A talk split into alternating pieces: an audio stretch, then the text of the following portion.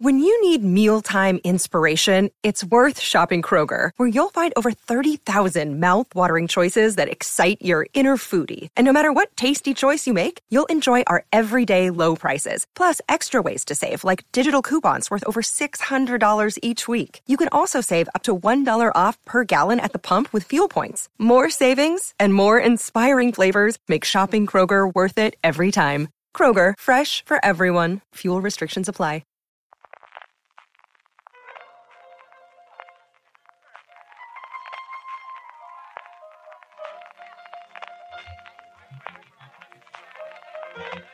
Estás escuchando Fuera de Series con CJ Navas. Desde los estudios centrales de Radio UMH en Elche, California, estás escuchando Fuera de Series, el programa que cada semana te trae todas las noticias, comentarios y curiosidades del mundo de la serie de televisión. Yo soy CJ Navas y un año más, una temporada más, me acompaña Jorge. Jorge, ¿cómo estamos? Muy bien, pero un poco raro esto de no estar medio de antes probando sonido en casa y micrófono no se oye, cámbialo, enciende el micrófono, pone el cable, se me ha ido el wifi y se me ha ido... Hemos perdido el vídeo, hemos perdido a Don Carlos en uniforme de batalla, pero hemos ganado a Don Carlos con micrófono, que se lo iba bien, ¿verdad que sí, Don Carlos? Sí, Sí, bueno, y además volver a, aquí a Elche, donde empezamos, pues siempre es algo eh, sentimental y bueno, doy la, la, bueno, doy las gracias a toda la gente que, todos los técnicos que están aquí ayudándonos y es un placer volver a, a esta universidad, sin duda. Sí, señor, 15 años después, pues aquí seguimos, desde luego, en Fuera de Series, con muchísimo contenido, porque esto no para. Hemos tenido la semana del MIPCOM, esto hemos tenido la semana del gran mercadillo, especialmente de compras y de, de ventas internacionales y de presentación de series, pues que en algunos casos vienen de productoras grandes y que no tienen todavía cadena, en algunos casos sí, en algunos casos Paramount Plus que nos mete el dedito en el ojo y nos dice que se estrena en todos los países de Europa menos en España, seguimos esperando a Sky Showtime. Eso es lo que tenemos fundamentalmente como noticias generales, aunque aquí en España hay otra más importante en Mediaset, como todos sabemos, con la salida de Basile, que Don Carlos comentará posteriormente. Tenemos nuestro Power Ranking, pues rescatamos nuevamente las series más vistas por toda nuestra audiencia, los estrenos de la semana que viene, terminaremos con las recomendaciones, que no sé si estas semanas serán una, dos, tres o veinticuatro con el tiempo que hemos estado fuera de antena. Pero comenzamos, como siempre, Jorge, con el obituario, que esta semana además teníamos, desgraciadamente, dos fallecimientos bastante importantes. Sí, muy, sin, sin, lugar a dudas, el más conocido y el que más, además, yo creo que ha sido no, no solamente del mundo serie filo, sino ha sido noticia generalista, la, el fallecimiento de, de Eh, Lansbury, el que, bueno, que como pues, tenía una, una, trayectoria en realidad muy dilatada y muy grande, pero que al final, inevitablemente, todo el mundo la, la, la recuerda como la señora Fletcher en Sargento, había un chiste graciosísimo, decir, por favor no la invites, porque no, si te sí, invitan sí.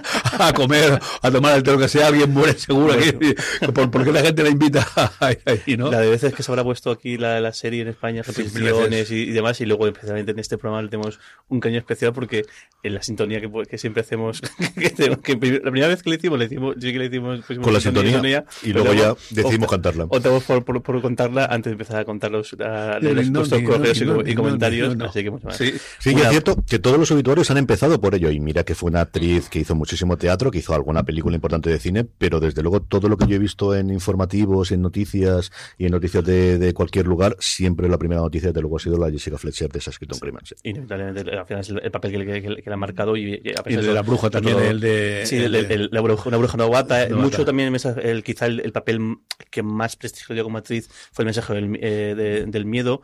Eh, pero bueno, que al final todo el mundo la, la recuerda y la va a recordar sin duda por ser la señora Fletcher, que a tierra se le ve una pena. Y luego otro fallecimiento de una persona que yo, yo no, no, eh, no, no, he conocido, un desconocido, y además estas personas que son desconocidos, pero que dentro del mundillo deben ser más que conocidos y bueno, menuda importancia que, que han tenido.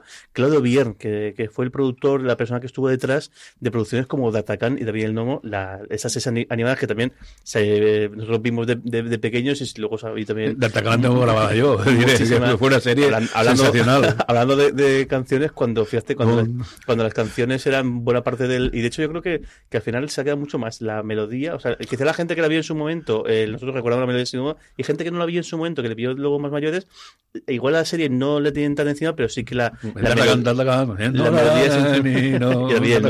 Y fíjate de el gnomo. Vamos. Sí, sí, y, y viaje al, en 80 días. O sea, fue el, sí, sí, autor no, de BRB, no, esa sintonía que veíamos con el mundo que giraba al principio de todas sus series.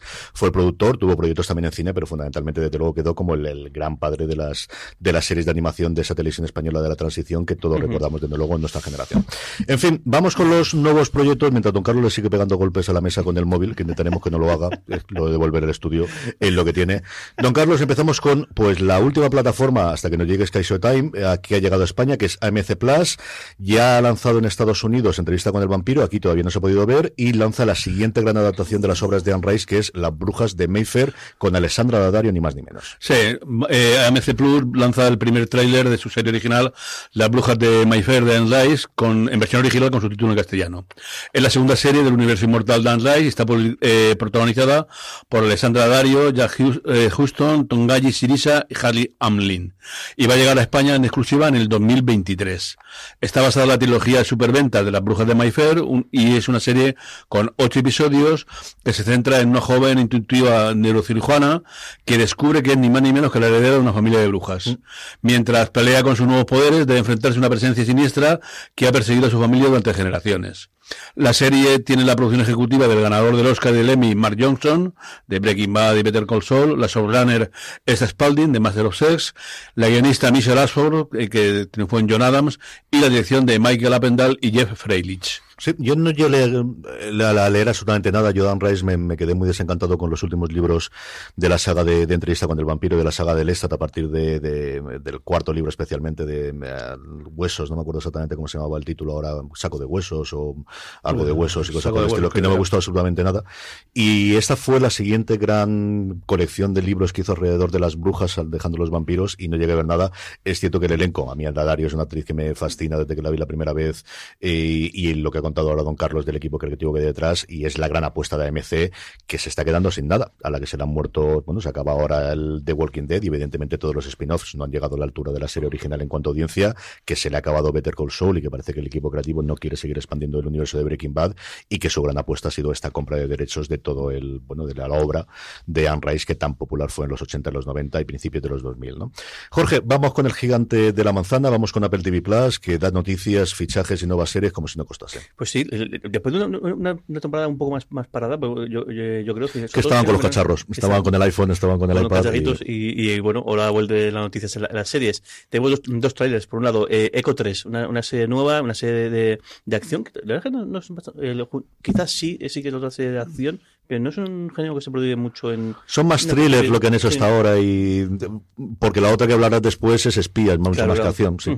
el, bueno, es una serie de, ficción que ya tenemos, ya tenemos, ya tenemos trailer, el, la serie de, dirigida por, por Mark Boal y te, con, protagonistas a, a Luke Evans y, y Michelle Huisman, que bueno, que está basado en, otra serie, una serie que se llama When, Heroes Fry, que a su vez está basada en una novela, como todo hoy en Todo está basado en algo. En, en algo en, el mundo de las series.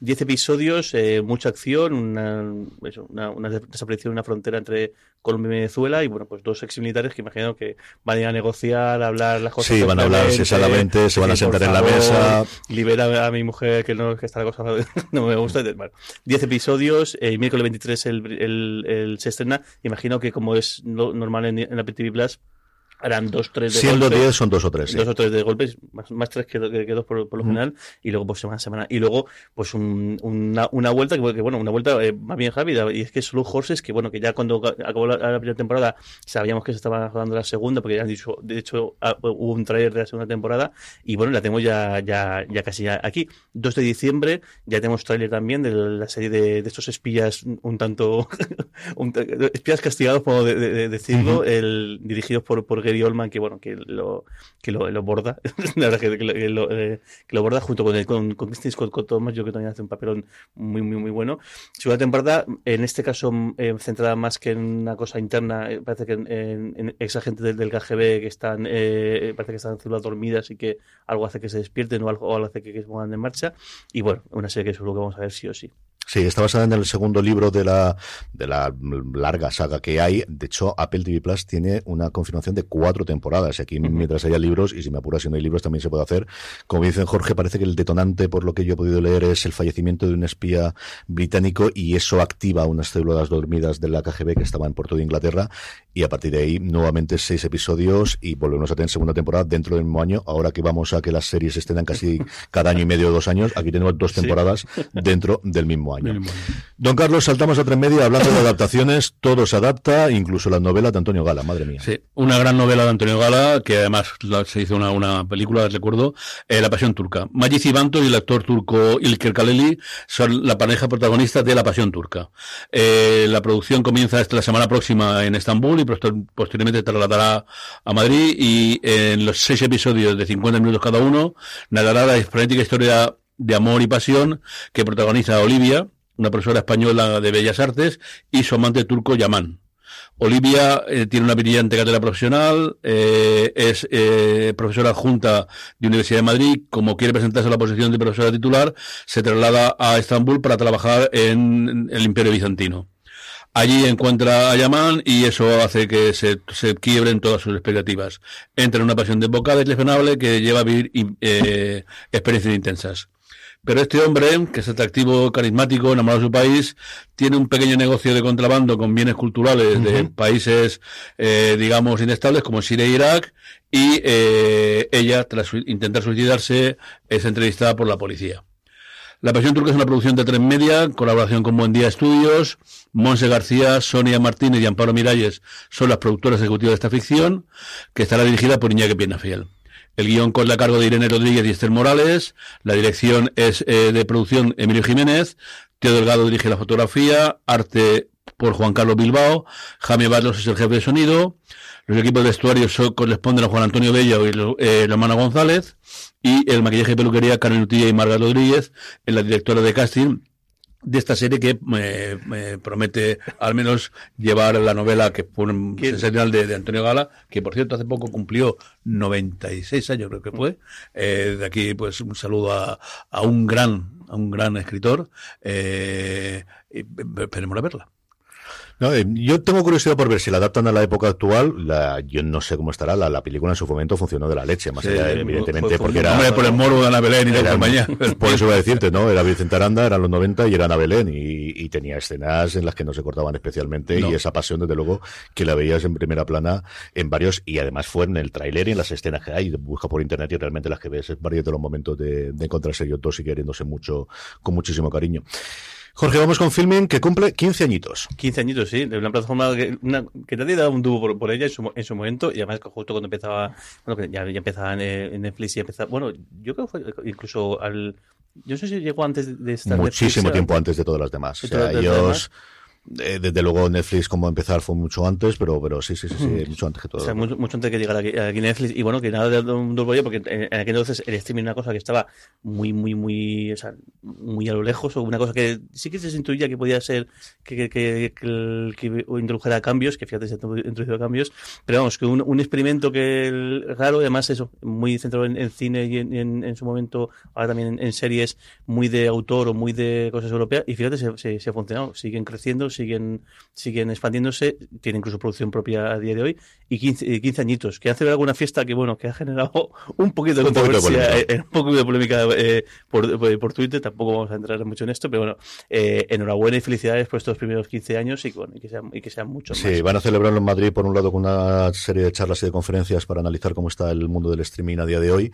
Es cierto que es una plataforma que originalmente nacía solo con cine, posteriormente se pasaron las series, la pandemia, como ellos mismos dijeron, les incrementó muchísimo el número de usuarios y como decía Jorge, pues cierta polémica con la fiesta posterior en la cual pues mandaron un medio, un mail invitando a todos los medios, que yo creo que se equivocaron, porque si lo hubiesen mandado solamente medios gráficos no había problema. El problema es que el mail decía que venís aquí a hacer las fotos a la gente y luego cuando es la fiesta os tenéis que largar. Y, eso, pues evidentemente a los periodistas pues no se les hace, porque a los periodistas se los invitas como mínimo letras de comer y a poder se debe ver, porque si no, pues la cosa queda fea.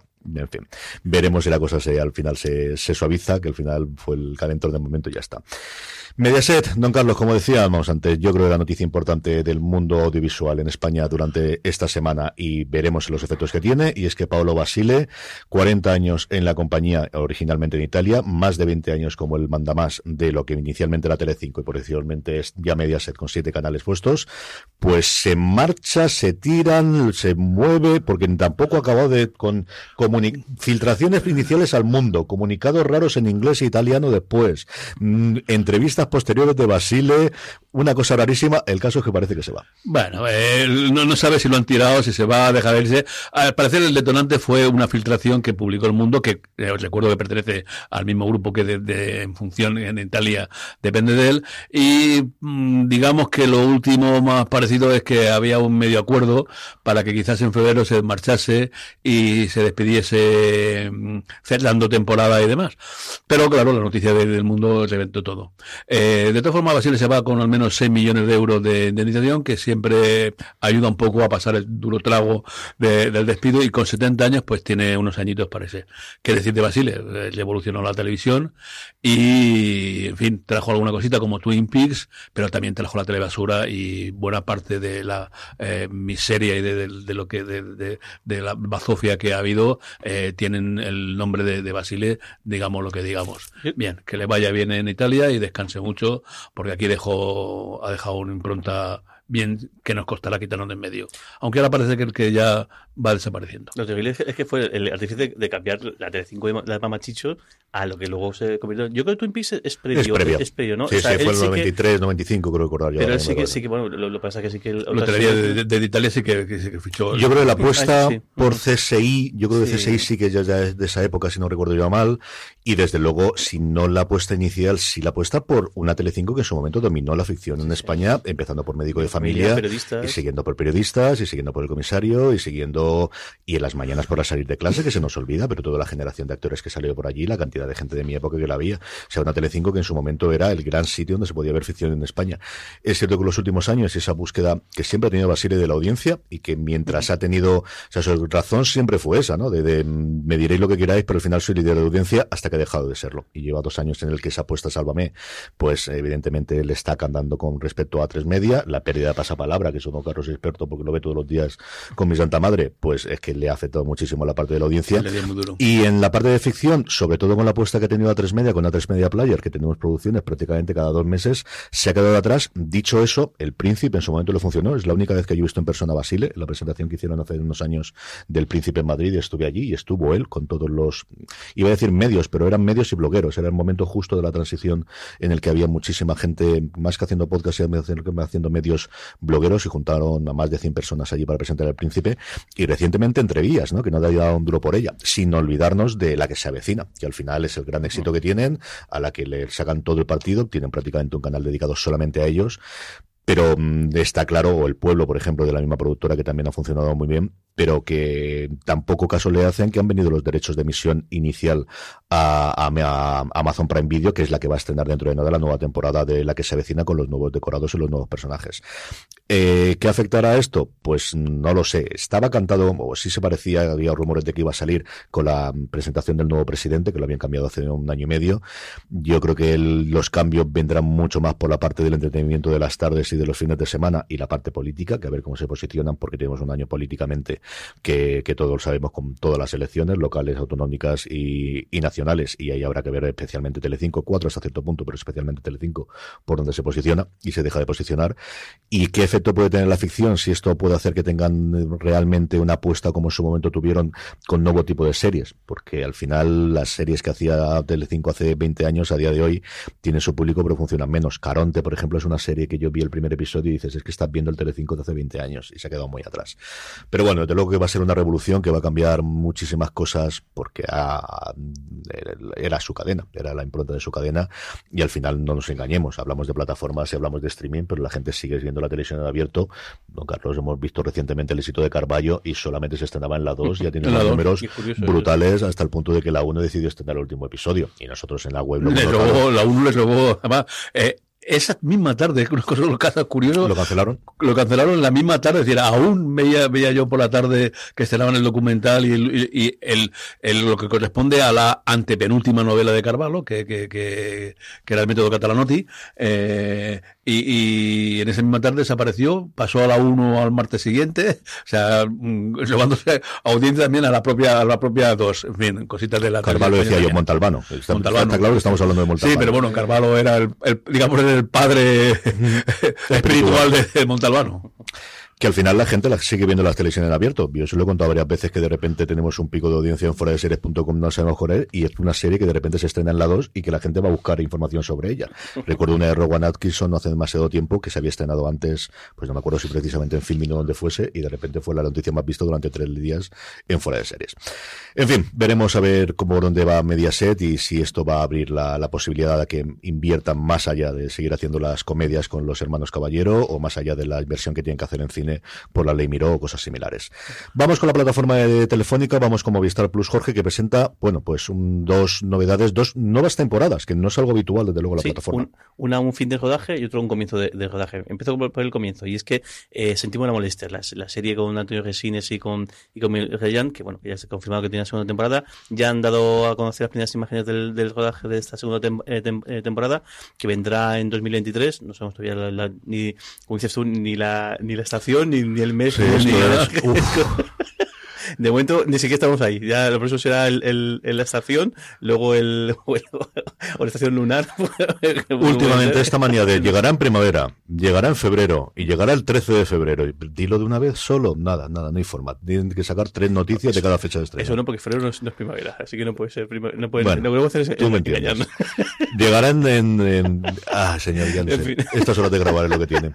Bueno, y, y además, como, como suele suele ser habitual en este tipo de, de producciones, pues se unen nuevos actores y actrices al, al- al elenco. Y en este caso, fíjate que los nombres: Manuel Galeana, Javier Pereira, Fernando Colomo y Mm. Carmen Arevalo, entre otros. También habrá- o- algún- algunos más. Colombo Ya- que se está prodigando muchísimo como Mm, actor. sí, o sea, sí, está haciendo muchas cosas de actor últimamente. sí. Ujú. Y luego un rodaje que termina, la unidad Kabul, que es la te- el nombre que le han puesto a la tercera temporada de, de, de- de la unidad, ha terminado su rodaje. Diez semanas que han estado entre Madrid, Almería y Pakistán. Ahí es nada, y han utilizado a Pakistán para, para revivir el escenario de la toma de la toma de Kabul por parte de los talibanes, porque va a ser un poco el, el- el contexto en, que- en el que la serie eh, trabaje, va a ser, va a ser, va a ser este. Eh, mucha acción, muchos tiros. la serie que les ha funcionado muy, muy bien, la serie de Daniel La Torre y de Alber- Alberto Marini.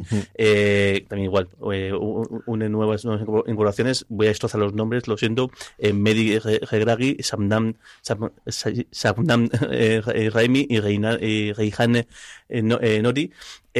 Bueno, el, nos dejó, yo creo que es una temporada muy muy buena que yo- a mí me parece que, fue de, de- menos de menos a más, pero bueno, con muchas ganas también de verla. Esa sí que te- parece que tenemos el, sí que tenemos el trimestre, ¿no? El, el- el- Creo recordar que al- había Primavera. un, horizonte. en este caso sí, primavera. Ya, ya tenemos el Primavera, primavera. bueno, algo, algo. la estación del año, primavera, así que bueno, pues, pues entre, entre el 23 de marzo, si me equivoco, cuando empieza la primavera. Tres meses, simplemente, es decir, está acotado, seguramente. 23 de marzo y 29 de junio el periodo. está acotado. Ya lo siguiente será saber el mes y luego ya sabemos el, el, el día. La y semana, el día, y luego lo cambiarán la tarde. No, en este caso es bastante serio, ¿no? Es, es claro que hay un cambio de. Una vez ya ponen la fecha. está- está Es todo, extraño. Bueno, en fin, mucha acción, eso. 130 actores y extras, eh, 40 especialistas, 28 jinetes. A mí lo, lo de. Lo de que Los jinetes te encantan, ¿no? De, de, de- mencionar el tema de los jinetes me ha fastidiado. Y bueno, es seguro, otra serie que seguro que, que veremos. Muy bien, pues Netflix eh, presentaba resultados trimestrales el pasado martes, la, la noche del martes al miércoles aquí en España, cuando cerraba Wall Street. Hablé largo y tendido de ello en el streaming de este pasado eh, miércoles, así que lo podéis escuchar absolutamente todo el pasado jueves, no lo sé, como al final grabo el día anterior siempre me vuelvo loco y estas cosas, creo el pasado del, del pasado jueves y podéis analizarlo todo.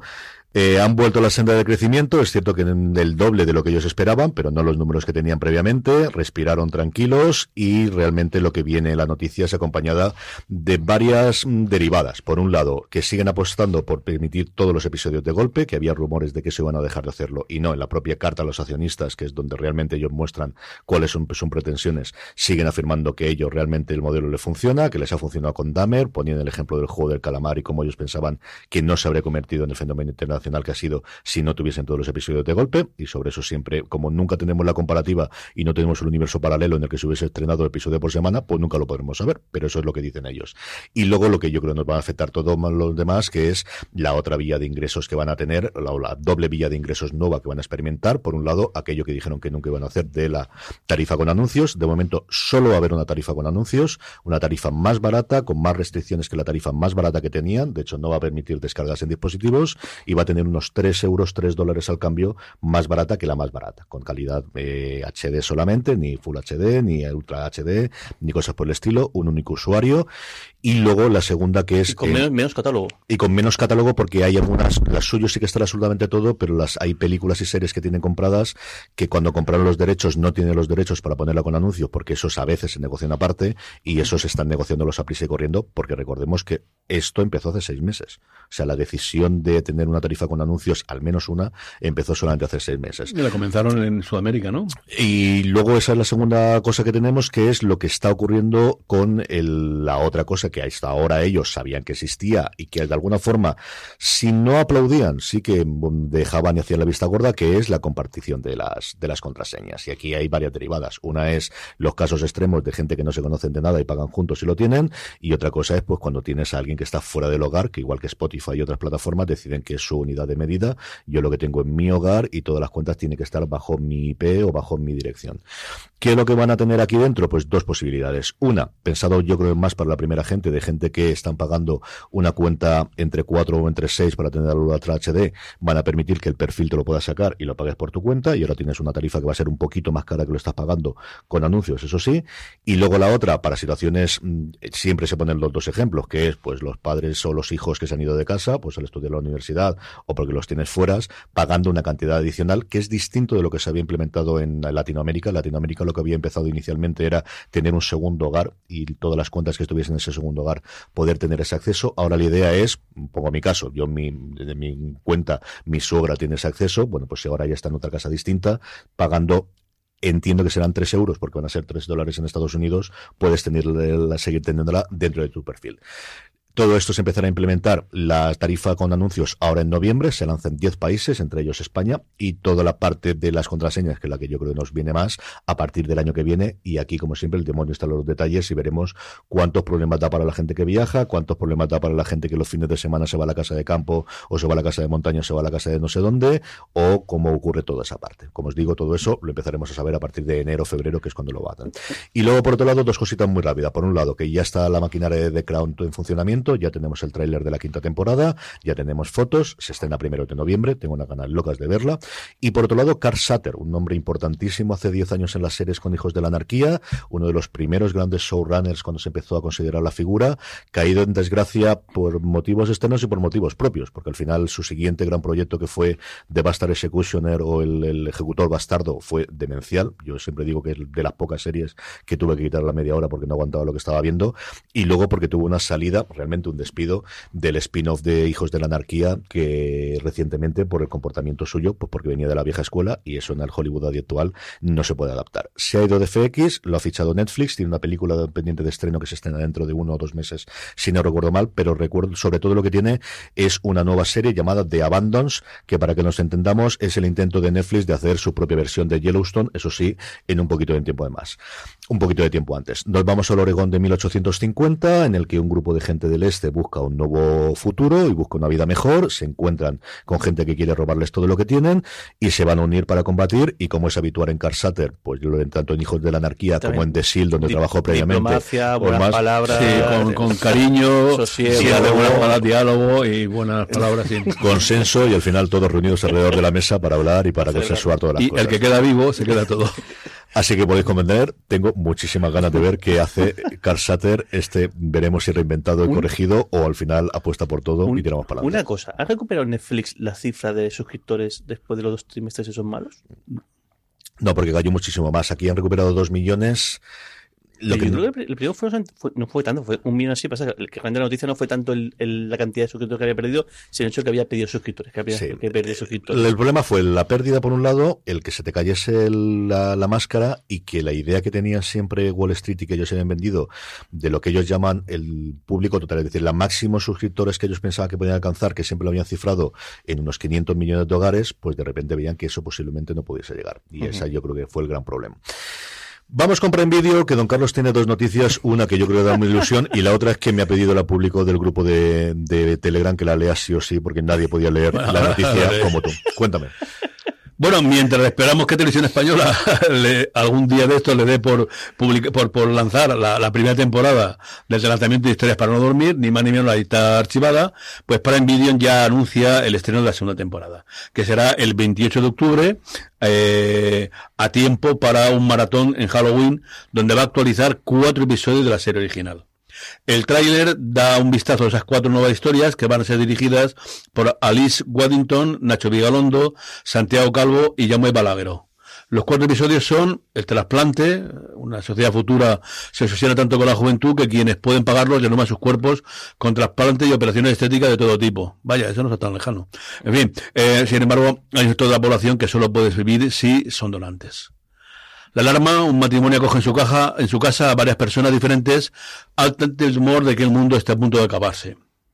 La pesadilla, en una aldea gallega de 1880, las terribles muertes de varias chicas jóvenes tienen atemorizadas al pueblo que sospecha de un misterioso vecino que vive apartado de todo el mundo.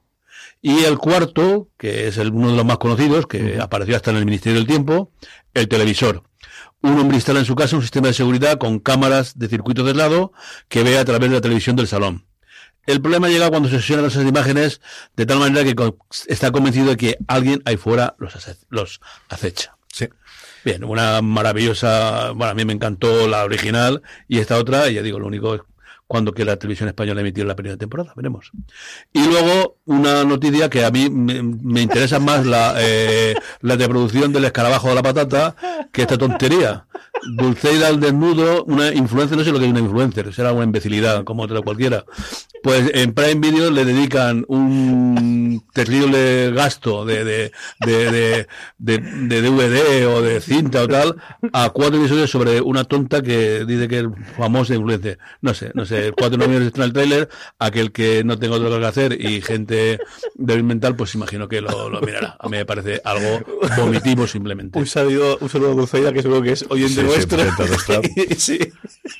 Igual deja de serlo. En fin, esto es lo que nos algo, pidió. Algo, algo, la me parece terrorífico. Ese, ese la, cul la, cul la, culpa es, de, es, del grupo de Telegram que decidieron sí. que hicieron esta petición expresa y bueno, hemos cumplido. Sí, señor. Un saludo a todo el grupo del Telegram y ya sabéis, telegram.me barra fuera de series para uniros y hablar con más de 1.500 personas todo el día y hacer sugerencias como que Don Carlos leyese la noticia de los cuatro episodios de Dulce de al desnudo, pues después del éxito de Georgina y también del éxito de Tamara, pues evidentemente influencers por todos los lados vamos a tener en un producto que al final es barato y que la gente ve una barbaridad. Una no os podéis alterar lo que se ve esto.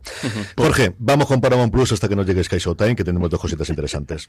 Esta, esta cadena que, que algún día llegará aquí, no sabemos igual. ¿Sí? Eh, Cuando Televisión Española anuncie. De, momento, este, este tampoco no sabemos ni siquiera esta estación. Supuestamente llegará en, en invierno de, de, de, en 2020. El año en que llegue Paramount.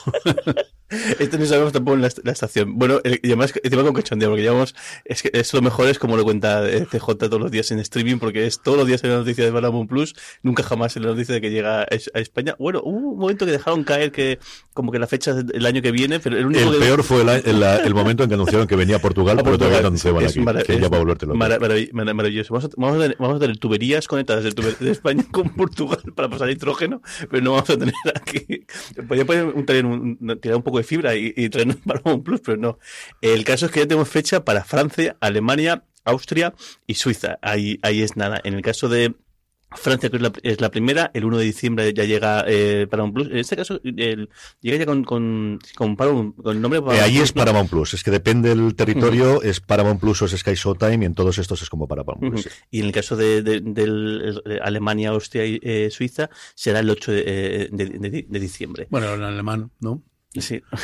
y, y luego, eso por un lado, y luego por otro lado, eh, para más de cochineo, eh, aprovechando también para, para, aparte de, va a llegar con todo, con todo el paco, sea, con, con, Tulsa, con Tulsa King, con todo el, el imperio Yellowstone. De, de, Yellowstone y con, bueno, alguna cosas, alguna, también una serie sobre María Antoinette, eh, se llama Mask, eh, María, el, el, María Antoinette sería el killer, y también una, una eh, otra serie alemana también, o sea, encima están dándole series loca, eh, locales, por decirlo uh -huh. de alguna manera, dándole luz verde para que tenga producción propia, y luego pues en el caso que, que quizá podría aquí ser más reseñable o que, o que, más nos puede llamar la atención en España, que es Bosé. La serie del el, biopic de, Miguel Bosé, que el, el trailer es fascinante y la producción es, o sea, la, tiene muy, muy, muy, muy buena pinta y, y, me gustó mucho, ahora cuéntalo tú un poco más, el hecho de que cada episodio está basado en una canción. Sí, lo que coges es el, hilo conductor de una canción y a partir de ahí tienes flashback, tienes un elenco maravilloso alrededor de, de Bosé que lo interpretan dos actores distintos en distintos momentos de su vida. No tiene nada, yo creo que no tocan nada de los últimos cuatro o cinco años tan polémicos de la vida del artista. No vamos al principio. Sí tenemos la relación con su padre, con Luis Miguel Dominguín, que lo interpreta Nacho Fresneda. Sí tenemos, por lo que hemos visto en el tráiler, todos los amoríos con hombres, mujeres y viceversa de absolutamente todo, desde los más mediáticos como el de Nao Vergón o el siempre rumoreado que tuvo con Nacho Dugato cuando lo conoció en su momento en los inicios del bailarín o incluso su matrimonio posterior con tantísimos problemas en los últimos años. La serie no tiene pinta de que se corten absolutamente nada. Los guiones corren a cargo de Ángeles González Sinde, la ministra de Cultura, de eh, eh, Boris Izaguirre y también de, se me ha ido totalmente, de, Isabel Vázquez, que han hecho los, los guiones, una serie que tuvo bastantes cambios internacionalmente y el tráiler de verdad lo recomendábamos en streaming, lo poníamos en la newsletter también, mm, a mí me ha gustado mucho, es cierto que yo sé, mm, siempre es un tío que me ha gustado, mi tía Auge, sabemos que es nuestro cantante favorito absoluto, pero es un tío que musicalmente me ha parecido que se han reinventado muchas veces de una forma muy curiosa, no tiene nada que ver el Don Diablo con el que teníamos con eh, el amante bandido hasta cierto punto, o con el Morena Mía, o con el, como os digo, dejando los últimos cuatro años. Y creo claro, que, hace cuatro años que dejó de existir.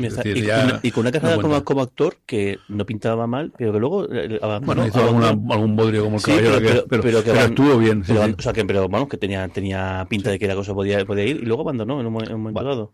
Vamos rápidamente terminando, que nos vamos de, hora al final, y esto de volver a la hora de, duración en la radio, si no, nos va a costar actualizando.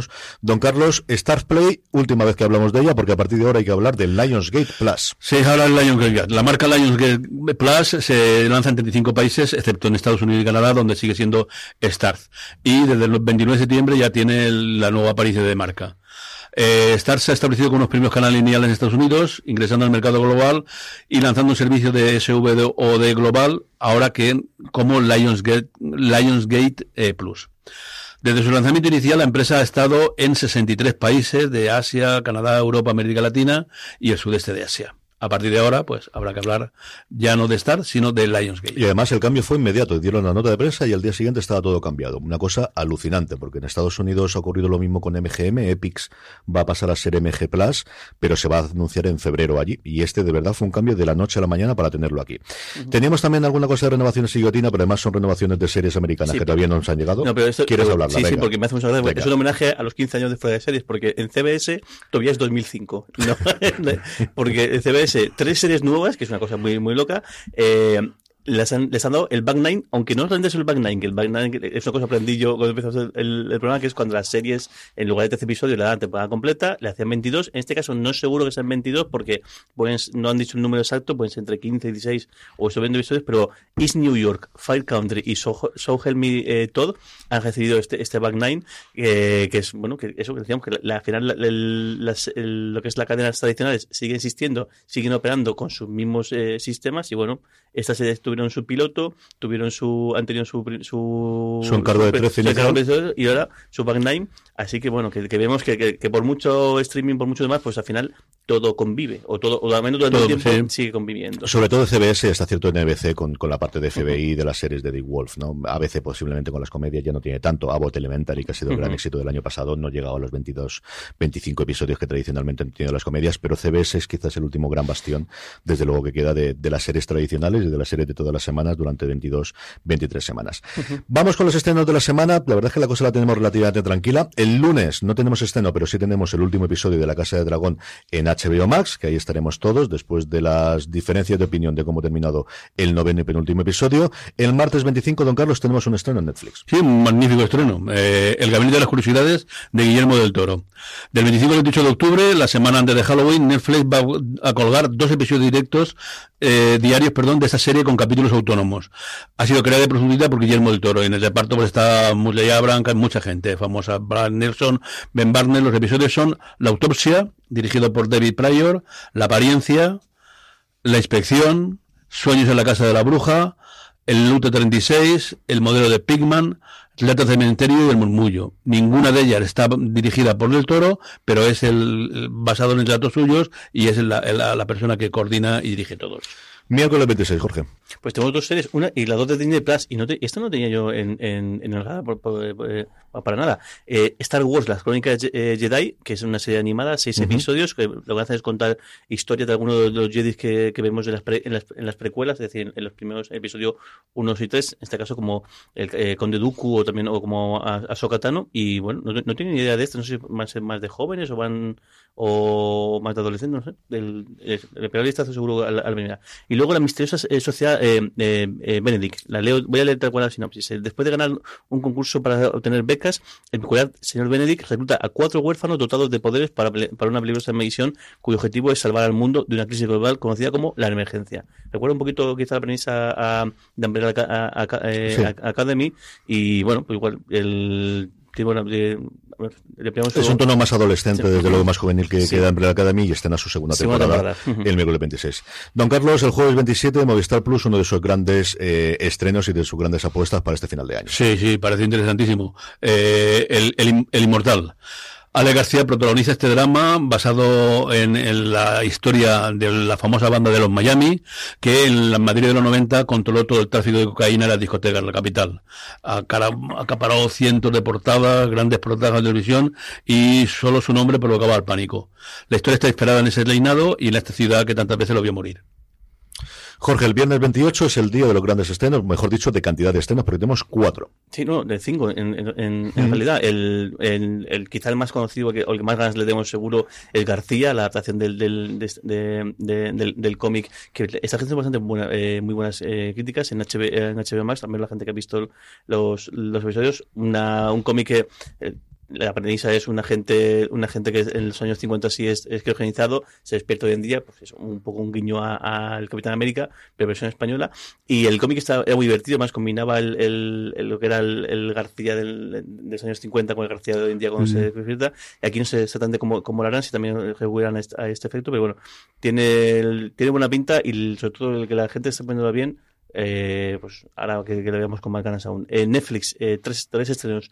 Por un lado, la sexta temporada de Big Mouth, las de, de, animación. Eh, luego, si lo hubiera, si lo hubiera eh, sabido, eh, que es un creada por una, serie turca, si no me equivoco, el, primera tem temporada, pues una serie romántica con, con momentos de comedia y demás, de, de, de, nicho claramente y luego el hijo bastardo y el mismo de, Diablo que, el, que no, no, no, me ha dado tiempo a ver nada a ver nada pero lo, lo premisa atrapado entre dos clanes en guerra el hijo de un temido brujo implicado en una nueva sacre devastadora busca lugar su, en el mundo y sus poderes y luego también tenemos eh, Amazon que estrena de Devil, Devil Sour con, con, con, Peter Capaldi si no me equivoco como sí. guionista que bueno que la premisa es que una, una mujer se despierta de, de, de madrugada y, y el, siempre anima a la, a la que se llama ahora el diablo a las 3 eh, a la, entre las 3.33 de, de la madrugada el, bueno, justo lo que se llama la hora del diablo, que es entre las 3 y las 4. El sábado 29 descansamos y el domingo 30 tenemos también estreno, don Carlos. Eh, bueno, en, en, España va a llamarse Los Hombres del SAS. Es una serie dramática de cómo se formó esa unidad de fuerzas especiales en Gran Bretaña durante los días más duros de la Segunda Guerra Mundial. Sterling, un joven oficial excéntrico, es hospitalizado después de que un ejercicio de entrenamiento le saliera mal y convencido de que las unidades de comando tradicionales no funcionan como deberían, crea un plan radical que va contra todas las reglas aceptadas de la guerra moderna. Recluta a los soldados módulos y brillantes para una pequeña unidad encubierta que creará todo el caos en las líneas enemigas.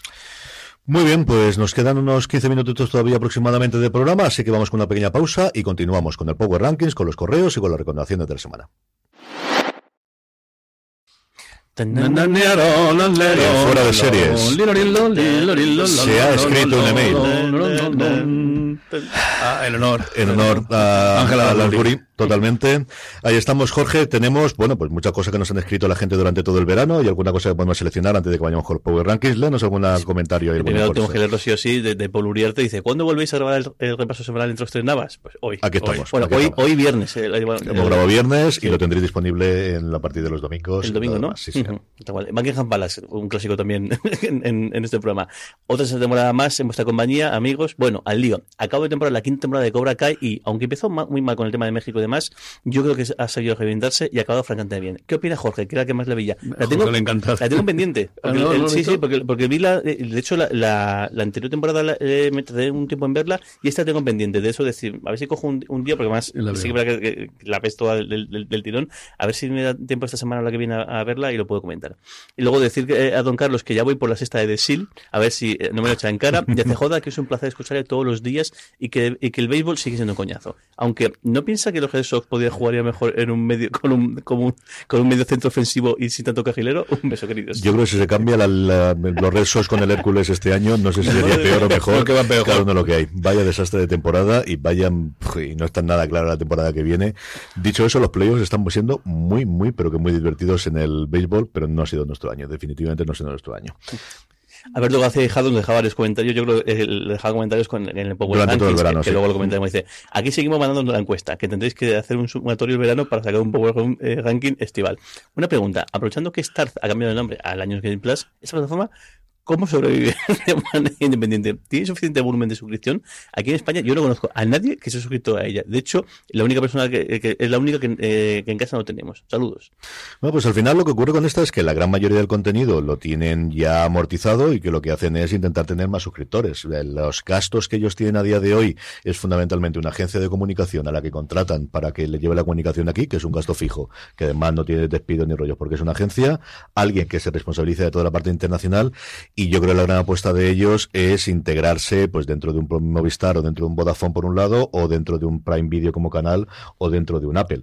Al final hay demanda, hay gente que sí que está suscrita y los números ellos lo harán. De todas formas, todo apunta a que en cuestión de dos o tres años tengamos una gran reconcentración en la cual todo el mundo que ha montado estas plataformas individuales se tenga que plantar muy seriamente de si me sale más rentable vender mi contenido a Netflix y dejarme de tonterías o seguir manteniendo la plataforma. Pero por ahora seguimos todavía en esta búsqueda del oro en el cual pues es que al final lo que tienes suscripción es si tienes una cantidad de coste y logras cubrirlo, a partir de ahí el noventa y tantos por ciento son beneficios. El único coste que tienes es un poco más de ancho de banda.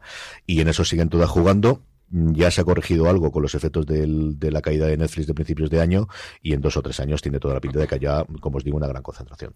Mira, y, un mensaje que está muy bien, para que veamos el momento que estamos viviendo en, el mundo de las series y de streaming, cómo cambian las cosas en, apenas semanas. Nos dejaba este comentario también Alberto García Hijado. Se nota un poco la inquietud en el mundo del streaming. Hace un año esto era el futuro hecho presente y ahora no se sabe muy bien qué tendremos dentro de un año. Anuncios, fusiones, desapariciones, este mundo cambiante nos atosiga. Y yo que vendí hace unos meses mi pad de peli de Harry Potter, porque total, estaba en HBO. lo físico no hay que perderlo, que al final las cosas desaparecen de las plataformas y no te enteras y no sabes cómo. y que yo tengo guardada hasta la cinta de VHS y de 2000.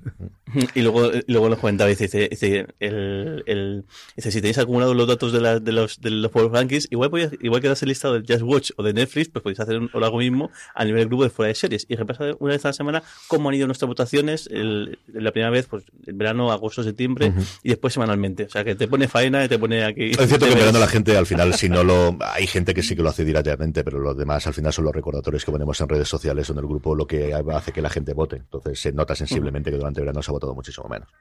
Y nada, un par más rápido y ya está. Uno, David Luciano nos preguntaba, ¿sabemos si Coyote va a tener su, segunda temporada? Pues estaba anunciada y estaba preanunciada inicialmente. Es cierto que al final pilló la pandemia por en medio, que el equipo creativo y, de todo el mundo y el elenco se han metido en otras cosas y yo no he vuelto a oír nada. Yo sí os puedo decir en medio confidencia que cuando nosotros tuvimos la campaña e hicimos el podcast oficial de Coyote, no era oficial, pero sí oficioso que tendría continuación y tal como se queda la serie, si lo habéis visto en la primera temporada, tenía toda esa pinta. Ciclis ahora tiene una serie que estrena en Estados Unidos en septiembre-octubre, pero en la que solo está un episodio, es una serie muy rara en la que hay un eh, se acusa, hay un acusado y un juicio en todos los episodios, pero vaya cambiando de todos los demás. No recuerdo si tiene otro proyecto, pero hasta donde yo tengo conocimiento, tenía que haberlo mirado en IMDB Pro, que al final es donde puedes ver lo que está en producción. No se ha vuelto a saber absolutamente nada de ella desde el cierre de la primera, y yo creo que aquí desde luego la pandemia les afectó muchísimo. Y luego David Durán dejaba un comentario muy, muy curioso. Dice, quiero que triunfen los señores de poder, porque de, su éxito depende que algún día podamos ver la adaptación de Zelda en Nintendo, que es realmente lo que tiene ganas de ver. Creo que será la gran meta de, la humanidad. Hay algunas no hay muchas franquicias por ahí sueltas, pero hay alguna que otra que todavía puede... Sí, quedan, quedan, queda todavía un porrón y, y, Sony al final es cierto que tiene un filón y Nintendo pues tiene ahí un montón del lo que pasa es que yo creo que siempre he intentado ir más de la adaptación a cine que la adaptación a series, pero todo se andará. Hablando de los Anillos del Poder, ya sabéis que tenéis en Universo Tolkien, que podéis encontrarlo en cualquier reproductor de podcast, en Spotify o en cualquier otro, todos los análisis ahora ya sí de todos los episodios, de los ocho episodios que han compuesto la primera semana, eh, la primera temporada, y que el lunes haremos el repaso de toda la temporada entre Alex Barredo, Jorge y un servidor a partir de las 6 de la, de la tarde en twitch.tv barra fuera de series y no pasa nada. Nos podréis ver en directo hablando de lo que nos ha parecido la primera temporada. Yo aprovecho para decir que hay una franquicia que está ahí que puede tener muchísima amiga, es la, la de Battletech. Mm. Ojalá algún día. Y luego la que me extraña muchísimo que no se haya convertido todavía en, series o en películas de animación es todo lo que tiene que ver con Warhammer creo que es una es un algo que un hobby que, que bueno que tiene una legión de fans y una legión de además de todas las edades porque tenemos gente de mi edad incluso mayores y luego mucho más y luego los videojuegos y, los videojuegos, Han, pegado muchísimo me extraña mucho que Warhammer no tenga no haya intentado el en algunos universos, ya sea el Warhammer el, o bien el 40.000 del futuro, o incluso algunos pequeños, el Necromundo y demás, no hayan conseguido, eh, no hayan empezado a hacerlo. no lo sé si es el hecho de que están en Inglaterra ellos o lo que será. Battletech, no sé quién tiene los derechos finalmente ahora de todo lo de, tiene que ser el tema y cómo de caro sería, pero a mí me encantaría verlo. Y creo que especialmente la, saga en su momento que leímos nosotros tenía ahí lo que ahora pides en esa saga. Es una saga que, suena mucho Juego de Tronos y juega mucho a lo que, a lo que tiene y familias y, y demás. Y, uno o dos comentarios más, Jorge. Uno, más, hacemos uno más. El, uno más, yo creo que no da tiempo. Venga, el Chicas nos pregunta, dice, ¿por qué ninguna plataforma se pone Doctor Alaska? Suspiro por volver, a ver. Pues aquí siempre el problema es la cantidad de derechos de quien lo tiene, en algunos casos complicados por las músicas, sobre todo las canciones antiguas o las series antiguas que tenían los derechos musicales solo para emisión lineal y tienes que volver a pagar. Era un caso famosísimo el de Playas de China, por ejemplo, que tenía eso, o recientemente eh, aquellos maravillosos años que se estrenó y se volvió a vender. Caso también era la, aquella serie policíaca que es imposible por, por, por, toda la música que ponía al final de cada capítulo. De hecho, no, no, el remake, sino la serie original se volvió a hacer sin la música inicial que tenía, y me sale el Leonard Cohen, pero no era Cohen, era, ay señor, de la Little Hell with My Friends de ¿Cómo se llamaba este hombre? ¿no? ¿no? no, no, De, ah, no, no, eh, Joe Cocker. De Joe Cocker no se pudo poner porque no pudieron llegar a los acuerdos. Y, al final, pues, eh, lo que ocurre con estas series. Y en otros, pues, porque no lo tengan. Yo creo que al final todo llegará en algún sitio, pero no sabemos exactamente dónde. Vamos ya con los Power Rankings, vamos ya con el listado de las series más vistas por nuestra audiencia. Unos Power Rankings que hacemos semana a semana a través de una pequeña encuesta que colgamos todas las semanas en fuera de series.com. Pero como siempre os digo, la forma más sencilla de que no se os escape votar es uniros a nuestro grupo de Telegram, telegram.me barra fuera de series Ahí os avisamos y además de eso, pues podéis hablar con 1.500 personas todos los días de series de televisión. Unos Power Rankings que tienen pocos movimientos con lo respecto a la semana pasada, pero alguno que otro hay. Dos entradas en la parte de abajo. La primera de ellas, Derry Girls, tercera y última temporada ya disponible en Netflix, de esta comedia tan especial y que tanto cariño ha tenido, como os digo, décima posición para Derry Girls en Netflix. El noveno puesto es para la entrada de un clásico. El cuento de la criada, mm, en esta, en esta temporada en HBO Max, ocupa el puesto número 9 apagón la serie de Movistar Plus, adaptando el, el, podcast que tuvo tantísimo éxito en su momento, baja un puesto, pero se mantiene el, dentro de Rankings, octavo pues, posición. El último, o quizás habría que decir ya el penúltimo gran éxito de Netflix, Dahmer, sí, ya sé que el título es mucho más largo, pero me niego absoluta y totalmente a decir todo el follón. Hasta ellos dicen Dahmer ya, ya y además se lo ponen en mayúsculas, cae un puesto con respecto a la semana pasada, ya se ve que toda nuestra audiencia lo ha visto, y se queda en el puesto número 7 de nuestros Power Rankings. Bueno, sube dos puestos la serie de Apple Televisión Hermanos hasta la muerte. Las hermanas Garvey, tras su pacto de juramento de protegerse tras la muerte de sus padres, ocupa el puesto número 6 que nadie llama Hermanas hasta la muerte, todo el mundo llama Bad Sisters. No sabéis el follón que yo tengo para hacer toda la semana el Power Rankings con El Señor de los Anillos, Los Anillos de Poder y La Casa del Dragón. Creo que hay como 14 formas distintas de llamarla, pero esta en concreto, todos los votos ponían la serie como Bad Sisters, absolutamente todos. ¿En qué posición se, se, se, mantiene The Bear, la serie que emite aquí Disney Plus y la serie que más original que he visto muchísimo tiempo y posiblemente la mejor también que he visto en muchísimo tiempo? Qué maravilla de serie. Qué maravilla serie. El otro estreno tardío aquí en España procedente de Hulu, The Old Man, la serie de Jeff Bridges, cae un puesto, se queda en el puesto número 4 de nuestros Power Rankings. Sube uno, la de Disney, la precuela del Lobo León, Andor. Y en segunda posición, El Señor de los Anillos, Los Anillos, los anillos de, de, Poder, la serie de Prime Video que terminaba terminó justo la, la, semana pasada. Y bueno, el, el, a ver cuánto tiempo aguanta dentro del Power Ranking. Y en el 1, de nuevo, como yo creo no habrá duda para absolutamente nadie, La Casa de Dragón, justo a punto de estrenar su último episodio de esta primera temporada, pues los dragones siguen reinando en nuestros Power Rankings con mucha más diferencia. La semana pasada tuvimos mucho más cercano los anillos, en este no el doble de votos, pero casi el doble de votos con respecto a la semana pasada hemos tenido aquí. Y nos quedan nada, cuatro o cinco minutitos para, como siempre, poder hacer la recomendación de la semana. Don Carlos, ¿qué recomendamos? Hombre, tengo que recomendar desde luego, ya sabéis que soy enamorado de la serie 911, que acaba de, venir con un episodio sentimentalote y tal, precioso. Pero eh, aparte de recomendarla, desde luego no tengo más remedio que descubrirme y recomendaros como sea Los Ocho de Irak. Es un documental impresionante ver a un ex jefe de la CIA y a un embajador americano reconocer que fue un terrible error y que la culpa del mundo, de la situación que tenemos ahora, fue de esa brutalidad, y cómo Daesh se creó en una prisión americana en Irak y cómo eh, detrás de eso ha arrastrado a toda la miseria y toda la mierda que vivimos hoy en día, es, además de histórico, espeluznante. No podéis perderos los ocho de Irak. ¿Dulceida no lo recomiendas? No. Venga, pues yo pues es que podría decir... Al Dulcera se la recomiendo a Cristiano Ronaldo, que está el pobre bueno, bueno, la que, separado del equipo la que, lió, la que lió ayer fue... Parece, parece, parece, que parece, que se ha dado cuenta de la que ha liado tan gorda y está intentando recular un poquito, pero vamos, madre mía, madre mía. Eh, pues podría recomendar un montón de series distintas, pues voy a hacer una que está todavía en emisión y que todavía tiene bastantes episodios por delante, porque me está sorprendiendo, y es Andor creo que Andor está siendo muy, muy, muy, muy buena esa, eh, serie. Creo que el, la primera serie que decimos más que muy fuera del, del, ciclo Skywalker, o sea, no hay de momento, o al menos de momento no he visto ningún Jedi, aunque alguna menciona la primera orden, que es pero un guiño más que otra cosa. Pero han cogido el tono este de serie de espías, de intriga, me parece que está muy bien. Y este último, último episodio, que hay gente que les ha hecho un poco más aburrido porque es más largo de creo que el resto, me ha gustado muchísimo. El, estoy dentrísimo con, con, esta serie. Merece mucho la pena. Sí, yo creo que es el primer gran acierto que tienen después de, de Mandalorian, sin ningún género de duda, y el de poder hacer otras series distintas. Yo tengo mucha, mucha el, eh, esperanza con la serie que se llama El Acólito o La Acólita, porque no está nada claro cómo se traducirá finalmente. Bueno, yo creo que no la traducirán, será de Acolyte y ya está, precisamente porque parece una serie diferente, pero Andor no lo está dando, mucho más de lo que yo esperaba. Y una serie larga también, que al final vamos a tener dos temporadas de 16 episodios cada una de ellas. En esta moderna, cosa moderna a hacer bloques de tres, que parece como si fuesen tres películas o cuatro películas cada una de las temporadas, pero ya está. Yo muy rápidamente, tres cositas que llevan mucho tiempo. Por un lado, como decía antes, The Bear es una de mis tres, dos series favoritas de este año, junto cuando hagamos el repaso final de año. Desde luego que estará en el top tres. Si os gusta el mundo de la cocina, si os gusta el mundo de la cocina profesional y en general os gustan las buenas series, es frenética por momentos, tiene momentos durísimos y momentos muy divertidos. Lo que tiene es el ver las grandes comedias, de que cuando te pegan un golpe de moral es durísimo y lo grande drama de que tiene momentos divertidos lo tiene a raudales de Bear, que es muy cortito además, un episodio de media hora y se puede ver prácticamente de una sentada.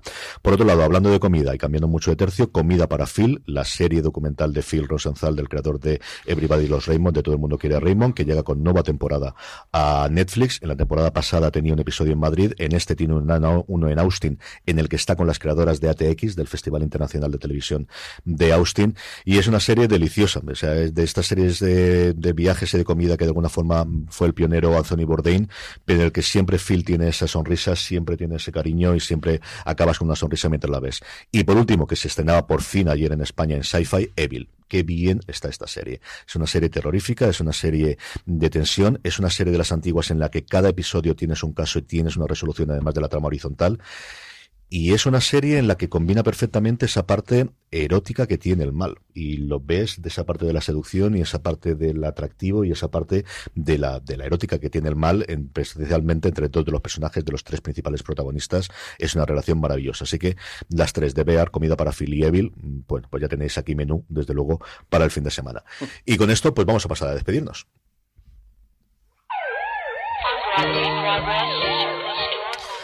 Pues ya estamos de vuelta, Jorge, un beso muy fuerte hasta la semana que viene. Un beso muy grande. Don Carlos, hasta la semana que viene volvemos.